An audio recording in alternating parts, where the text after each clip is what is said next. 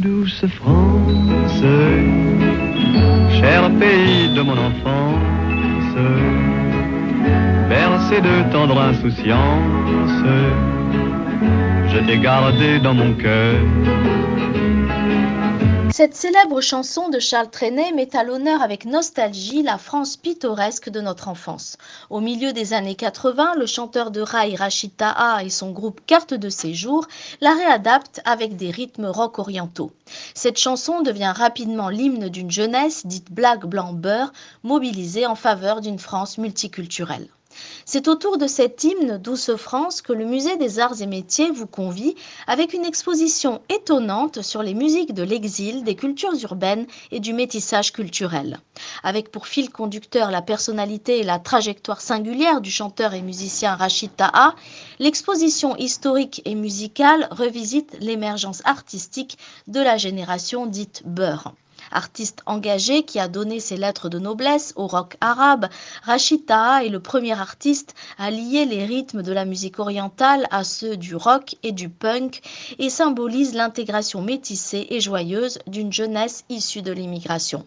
Pionnier et figure incontournable de la lutte contre le racisme, le franco-algérien a animé la scène des banlieues françaises et a ainsi ouvert la voie à toute une série d'artistes maghrébins. La commissaire de l'exposition Naïma Hubert Yahi explique À travers Rachita et les musiques immigrées, nous voulons réaffirmer et célébrer l'interculturalité apportée par l'immigration. Ces chansons appartiennent au patrimoine français et ceux qui les portent appartiennent à la communauté nationale et à la mémoire collective. Ce qui est essentiel avec cet artiste, c'est qu'il fait le lien entre hier et aujourd'hui.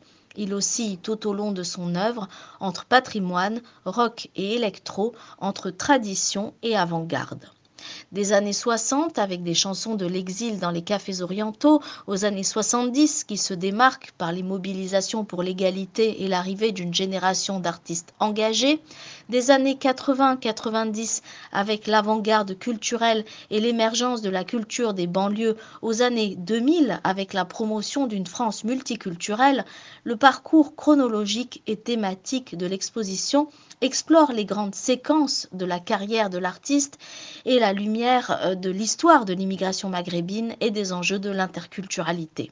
Mêlant vidéo et audio ainsi que photos, affiches, objets issus d'archives publiques et privées, le parcours se termine par un karaoké du bled où les visiteurs sont invités à chanter en français, en arabe ou en kabyle les succès de notre patrimoine musical. Douce France, des musiques de l'exil aux cultures urbaines, est à voir jusqu'au 8 mai au Musée des Arts et Métiers de Paris. Cher pays de mon enfance.